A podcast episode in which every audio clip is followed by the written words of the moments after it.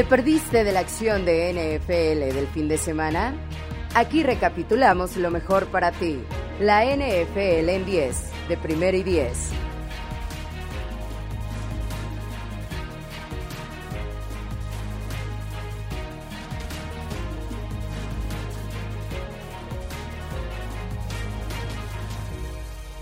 A estas alturas podemos decir que este fue un domingo de sorpresas o ya en realidad es un domingo normal en la NFL. Es que por tercera semana pasaron cosas que difícilmente se anticipaban y la liga sigue sin tener mucha claridad entre cuáles son los equipos que realmente son contendientes y cuáles todavía no les podemos creer del todo por la clase de sorpresas que nos dan. Esto es la NFL en 10 un conteo en el que resumimos la actividad de domingo de la semana 11 de la NFL. Comenzamos.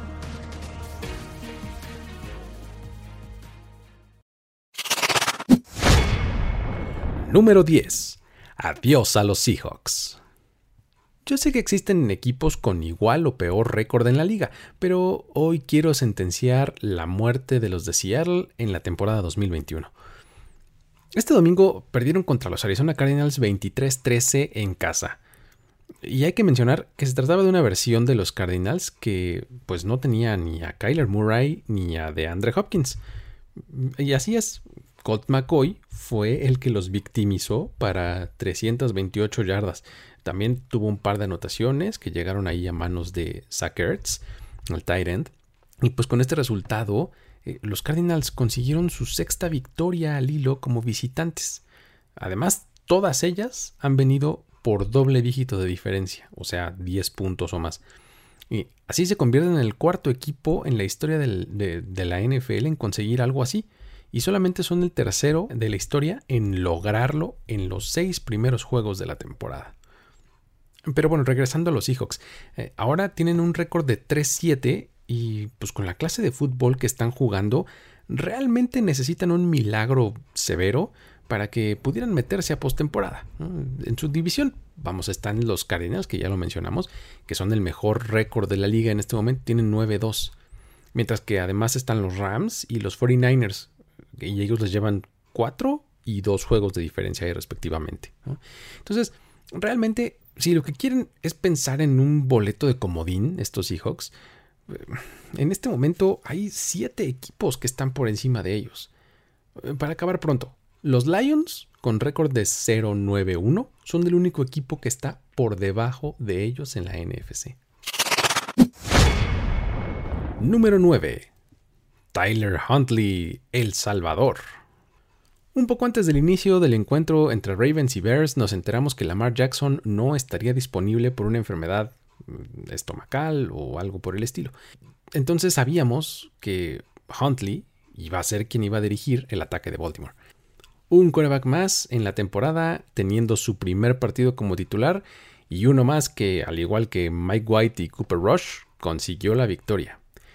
El marcador final fue de 16-13 en un partido que por un buen rato fue bastante trabado y aburrido, pero que curiosamente tomó una dirección distinta cuando Justin Fields, el quarterback de los Bears, salió lesionado de las costillas. Entonces le dio paso al mismísimo Andy Dalton y pues con eso, por alguna clase de chispazo, Dalton encontró a Darnell Mooney quien se escapó 60 yardas hasta la zona de anotación y luego más adelante vino otro pase largo en el que conectó ahora 49 yardas para Marquis Goodwin y así consiguió otro touchdown. Con eso los Bears se fueron incluso arriba en el marcador. Estaba 13 a 9 con menos de 2 minutos por jugar. Pero aquí fue cuando El Salvador, Tyler Huntley, tomó el balón en sus manos y dijo vamos a armar un drive de la victoria. Tuvo una secuencia de 5 jugadas, 72 yardas y terminó en touchdown. La clave aquí fue un pase de casi 30 yardas ahí a Sammy Watkins que los dejó en la yarda 3 de su rival y pues ya Devonta Freeman se encargó de meter el balón en la zona de anotación por tierra. Ah, con eso le dio la victoria a los Ravens. Así es como Baltimore se mantiene en la cima de la AFC North con 7-3 eh, en su récord, mientras que los Bears, eh, con el récord exactamente inverso de 3-7, eh, pueden seguir pensando en cómo deshacerse de Matt Nagy y, cómo reconstruir alrededor de su quarterback novato. Número 8. El resbalón de los Titans. El equipo con la racha más larga de victorias en la temporada, o sea, los Titans, que tenían 6, enfrentaba al que llevaba el mayor número de derrotas al hilo, o sea, a los Texans, que llevaban 8. Así que, pues bueno, la ecuación parecía simple, ¿no? El problema fue que los Texans tenían otros planes, y así se llevaron la victoria 22 a 13. Varias veces he mencionado en este espacio y en otros eh, que todos los buenos equipos suelen tener un partido en el que se ven muy mal en la temporada, y pues quiero pensar que este fue el de los Titans. O bueno, ahorita estoy recordando que también se vieron mal contra los Jets. Mm, si lo ponemos así, entonces ¿será que los Titans se les indigestan los malos equipos? El asunto es que fue un muy mal partido para los Titans en todo sentido, porque pues bueno, eh, realmente no pudieron nunca establecer un juego terrestre que es su sello. Eh, por supuesto, no tienen a Derrick Henry y eso se nota, ¿no? Pero además Ryan Tannehill, con toda la eficiencia que nos había mostrado en las semanas anteriores, esta vez lanzó cuatro intercepciones, a las que se sumó un fumble por ahí de Chester Rogers en, un regreso de despeje, que no puede controlar el balón y les entrega de nuevo la posesión a los Texans. Estas entregas pues fueron lo que le abrió la puerta a los Texans, que pues a pesar de que solamente anotaron 13 puntos de esas 5 entregas que acumularon los Titans, eh, pues eso fue suficiente para hacer diferencia. Los Titans ahorita ya tienen 8-3 en su récord. Y pues bueno, siguen siendo el mejor récord de la AFC, pero pues la victoria de New England, la de Baltimore, la de Kansas City, pues todas esas ya los colocan a solamente un juego de distancia y pues no pueden descuidarse ya más. Número 7. Divo Samuel, Offensive Weapon. En la victoria de los 49ers ante los Jacksonville Jaguars, que vino por marcador de 30-10, vimos una exhibición más de Divo Samuel. Esta vez pues, sus números no fueron tan tan espectaculares como en otras semanas, pero aún así acumuló 94 yardas totales y un touchdown. Eh, lo interesante y lo que me llama la atención y por eso lo traigo a cuento es que en esta ocasión la mayoría de las yardas vinieron por tierra.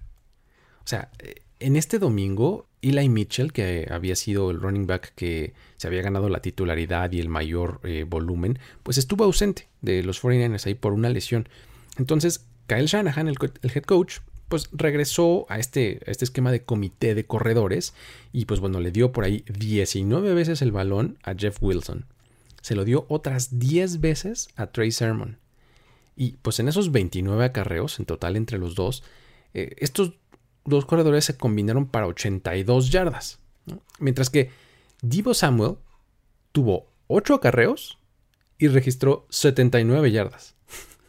o sea, solo 3 yardas de diferencia en 19 toques menos.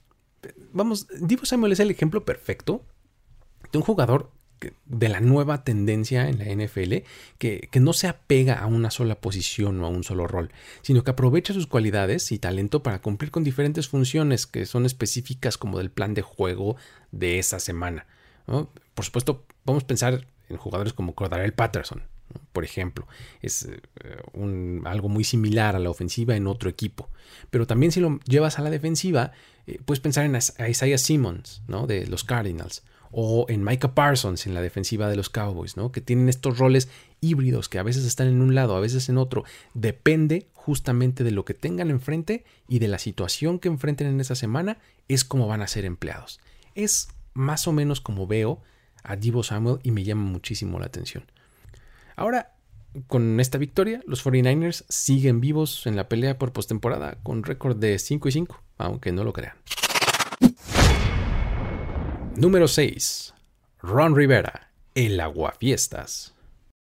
Ese fue el rol que le tocó jugar al head coach del Washington Football Team en el regreso de Cam Newton a Carolina.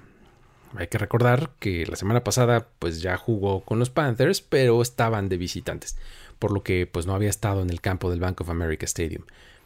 Cam comenzó el partido echando tiros, o sea, realmente salió con todo y pues lanzó primero un pase de touchdown a DJ Moore en el primer cuarto y luego en el segundo se escapó ahí 24 yardas por carrera hasta la zona de anotación. ¿Cómo festejó? Pues bueno, se fue corriendo al centro del campo y colocó el balón en el cima del logo del equipo, en la yarda 50, como plantando su bandera, vamos a decirlo. Y pues bueno, eh, ya saben, con este show que caracteriza a este jugador.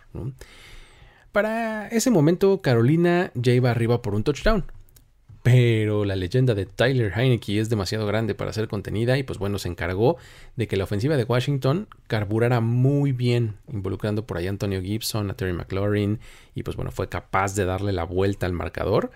Y pues a pesar de que en el último cuarto Cam encontró ahora a Christian McCaffrey para empatar el marcador, Washington anotó un par de goles de campo más y pues eso fue la diferencia eh, final para terminar con el marcador 27 a 21 con la victoria del Washington Football Team. Ahora, con eso, este es el único equipo que está invicto en el mes de noviembre. Washington no ha perdido en el mes de noviembre y es el único en toda la NFL. Mientras tanto, los Panthers llegaban a este partido en el séptimo lugar de la conferencia. Ahora, después de esta derrota, pues ya se nos cayeron tres peldaños. Y están detrás no solo de los Buccaneers, sino también de los Saints en su propia división. Número 5. El regreso de los Bengals. Eh, yo no sé ustedes, pero a mí me hacía falta ver jugar bien a los Bengals. Eh, es que era algo que ya, pues como que se nos estaba olvidando cómo era, nos estábamos desacostumbrando, porque, pues bueno, la semana pasada descansaron, y en las dos anteriores habían sufrido derrotas bastante lamentables. Primero contra los Jets, dándole vida incluso al mito de, Mike White, y pues luego contra los Browns, y pues bueno, esta semana enfrentaron a los Raiders y los vencieron cómodamente 32 a 13 en Las Vegas. De ambos lados del balón las cosas salieron bastante bien, ya que pues a la ofensiva eh, totalmente se apoderó del reloj y el juego del corredor Joe Mixon estuvo bastante bien, sumando ahí 123 yardas, eh, un par de touchdowns, vamos, se echó prácticamente el equipo al hombro y lo hizo bastante bien. Ah, de hecho, ahora Mixon ha anotado en 7 juegos consecutivos, que es la racha más larga en la historia de la franquicia para un corredor. Luego, defensivamente, el dominio también se hizo presente, porque limitaron a los Raiders a solamente 278 yardas totales en el partido y permitieron solamente una conversión de tercer down en 7 intentos. Se robaron un par de balones por ahí, una intercepción y otro un fumble, y lo más importante es que permitieron solamente 13 puntos siendo esta la tercera ocasión en la temporada en la que permiten menos de 14, lo cual no pasaba desde la temporada 2016 con los Bengals.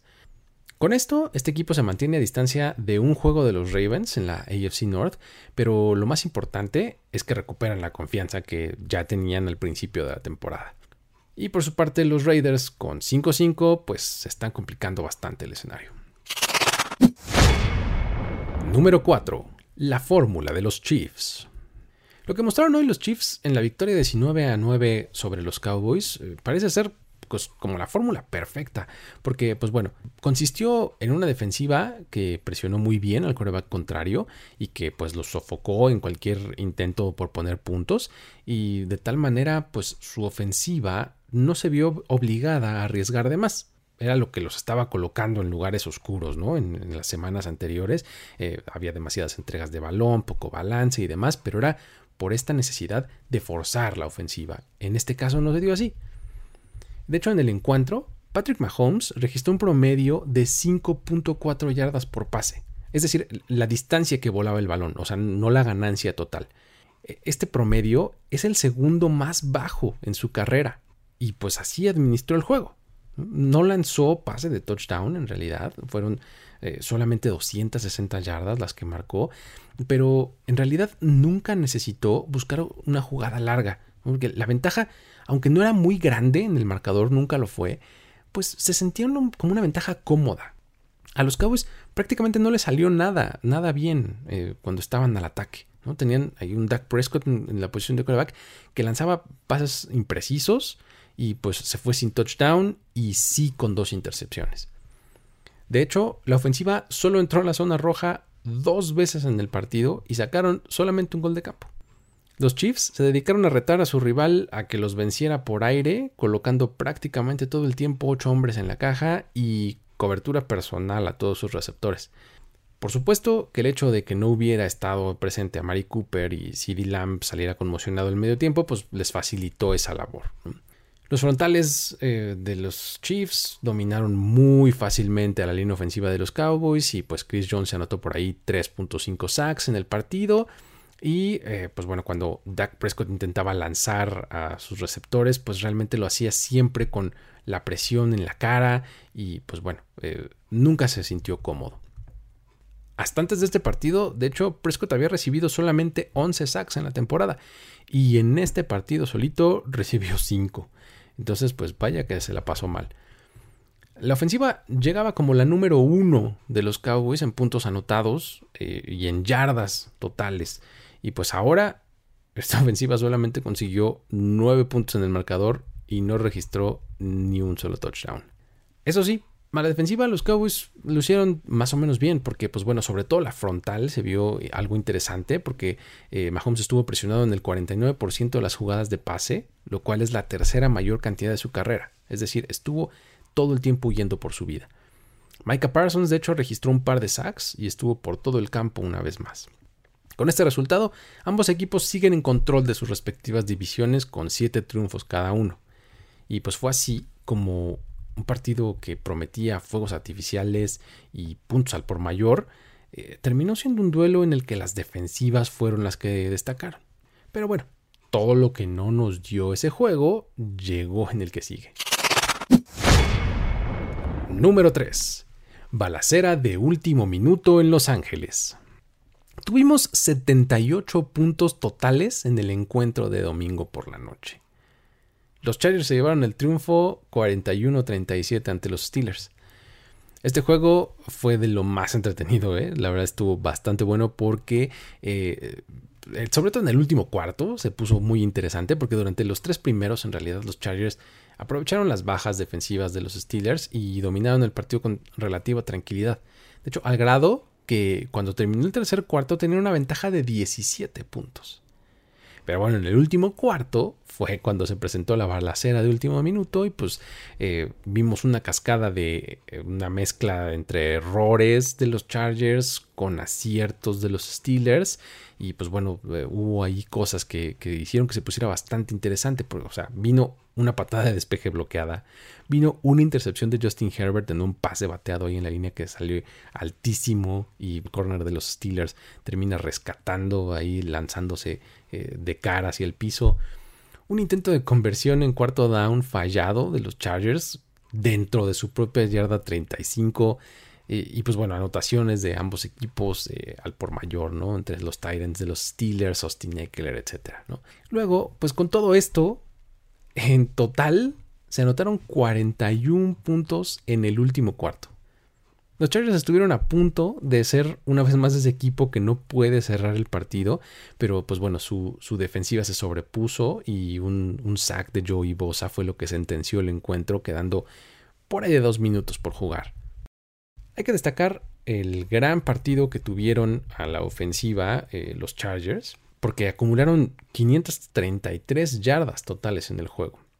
Justin Herbert lanzó para 382 y 3 touchdowns, mientras que Austin Eckler tuvo también un gran juego con 115 yardas totales y 4 touchdowns, uniéndose así a la Daniel Tomlinson como el único jugador de la franquicia en los últimos 40 años en lograr más de 100 yardas y 4 touchdowns.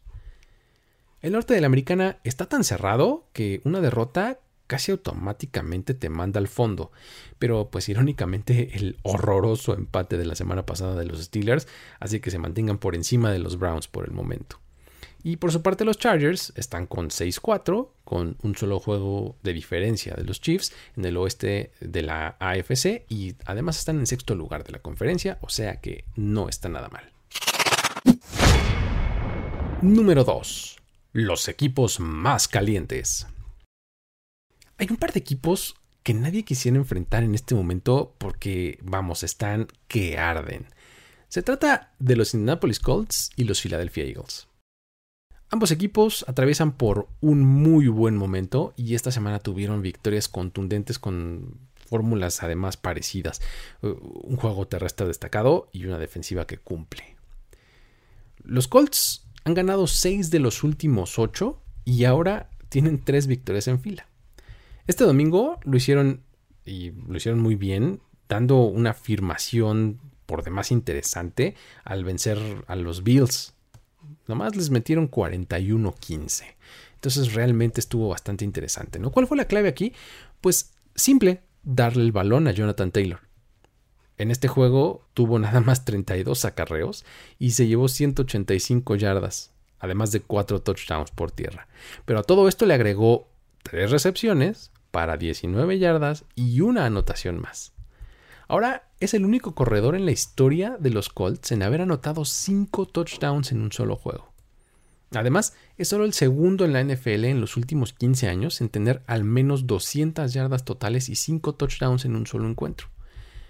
su desempeño es simplemente supremo porque no es una cosa que sea eventual y que se dan escapadas largas y eh, por eso se sumen tantas yardas. Realmente su forma de correr y su efectividad es constante. Con este partido empató el récord de 8 juegos consecutivos con más de 100 yardas totales y un touchdown que tiene la Damian Tomlinson y Little Mitchell. Esto lo coloca también como el cuarto jugador en la historia de los Colts en registrar múltiples temporadas de 10 touchdowns por tierra. Se une aquí a Edgerrin James, a Joseph Adai y a Marshall Falk. La actuación de estos Colts fue tan buena esta semana que le anotaron 41 puntos a la defensiva número uno de la liga en puntos que era la de los Bills hasta antes de esta semana. Con un récord de 6-5, están en posición perfecta para pelear por un boleto de comodín. Ahora, por su parte, los Eagles han ganado tres de los últimos cuatro juegos y en cada una de esas victorias han corrido para más de 200 yardas. Esta vez la victoria vino 40-29 ante los Saints, lo cual además les dio su primera victoria en casa de esta temporada. No habían ganado en el Lincoln Financial Field. Miles Sanders eh, regresó a la acción y registró 94 yardas, las cuales se sumaron a 69 de Jalen Hurts y 63 de Jordan Howard, más 16 de Boston Scott. O sea, todo el mundo aportó y lo hizo de manera interesante. Esto combinado con un par de intercepciones, pues todo fue la clave del éxito. ¿no? Ahora tienen 5-6 y están a solo medio juego de zona de playoffs. Y pues bueno, el calendario de Filadelfia luce bastante cómodo. Chequen, aquí está. Primero visitan a los Giants, luego visitan a los Jets, luego tienen semana de descanso, luego reciben a Washington y a los Giants. Luego van a Washington y cierran la temporada contra los Cowboys en casa. Cuidado, ¿eh? Que se meten a playoffs. En, un descuido, en una de esas, si los Cowboys siguen un poco con inconstancias y demás, en una de esas les están hasta peleándole el este de la nacional. Número 1. The Justin Jefferson Show. Fue mi cosa favorita de este domingo de NFL, porque pues bueno, no solamente el Packers contra Vikings de esta semana fue el mejor partido del domingo desde mi punto de vista, sino que tuvo la actuación que más me gustó. Justin Jefferson, el wide receiver de los Vikings, registró 8 recepciones para 169 yardas y 2 touchdowns, con lo que ayudó a su equipo a llevarse la victoria sobre su rival divisional 34 a 31. No solo los números son brutales para este partido, sino que pues además se suman a lo que hizo la semana pasada, donde tuvo una actuación más o menos similar, en donde tuvo 9 recepciones para 143 yardas. Ahí no tuvo touchdown, pero una cantidad brutal también de yardas. Ambos juegos, además, pues los terminaron ganando los Vikings. ¿Coincidencia? No lo creo. Pero bueno, tan solo en el primer cuarto de este partido ya había recibido tres pases para 104 yardas. Un verdadero animal, la verdad. Justin Jefferson salió inspirado. Eh, con esta actuación del domingo, eh, Justin Jefferson tiene el mayor número de partidos con 100 yardas recibiendo para un jugador de los Vikings en sus primeras dos temporadas desde 1990, con 11. Este número, además, empata a Randy Moss. Esto vino además en un partido contra los Packers que en las últimas semanas nos habían hecho pues, un poco de labor de convencimiento de que estaban haciendo muy bien las cosas a la defensiva, ¿no? Porque pues ya ven que la semana pasada limitaron a cero puntos a los Seahawks. Y una antes solamente le permitieron 13 a los Chiefs. Entonces estábamos como en este viaje de, uh, la defensiva de los Packers, cuidado. Pero pues bueno, ahora llegaron los Vikings y les hicieron lo que les hicieron. Por supuesto, todo esto de Justin Jefferson no podría ser posible sin el gran desempeño que está teniendo Kirk Cousins, eh, a quien deberíamos, yo creo, además darle más amor y reconocimiento del que le damos. Pues para, si queremos alguna muestra o razones para, para respaldar esto, pues están algunos números aquí, fíjense. Está eh, este partido nada más completó el 60% de sus pases y lanzó para 341 yardas y 3 touchdowns. Pero en lo que va de la temporada, ha lanzado 21 anotaciones y solamente 2 intercepciones. Es el mejor ratio de, toda la liga, de cualquier coreback. Además, está solamente detrás de Dan Marino en la historia de la NFL, con 25 juegos de al menos 300 yardas y 3 pases de touchdowns. Marino tiene 26 y él tiene 25. Aún con este resultado, eh, los Packers siguen en la punta de la división y con el segundo mejor récord de la conferencia. Pero pues los Vikings ya emparejaron su récord a 5-5 y están en zona de playoffs sin ningún problema, viviendo un buen momento y como siempre jugando por encima de su récord.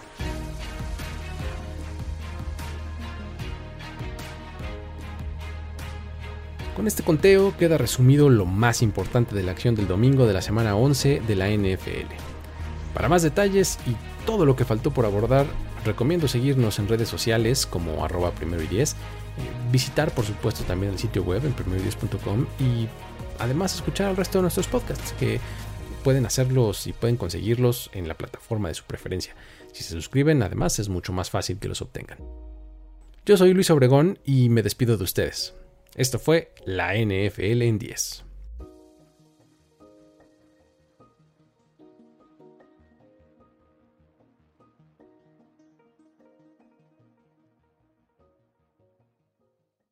It is Ryan here, and I have a question for you. What do you do when you win? Like, are you a fist pumper? A woohooer, a hand clapper, a high fiver. I kind of like the high five, but if you want to hone in on those winning moves, check out Chumba Casino. At ChumbaCasino.com, choose from hundreds of social casino style games for your chance to redeem serious cash prizes. There are new game releases weekly, plus free daily bonuses. So don't wait. Start having the most fun ever at ChumbaCasino.com. No purchase necessary. VGW. Void were prohibited by law. See terms and conditions. 18 plus.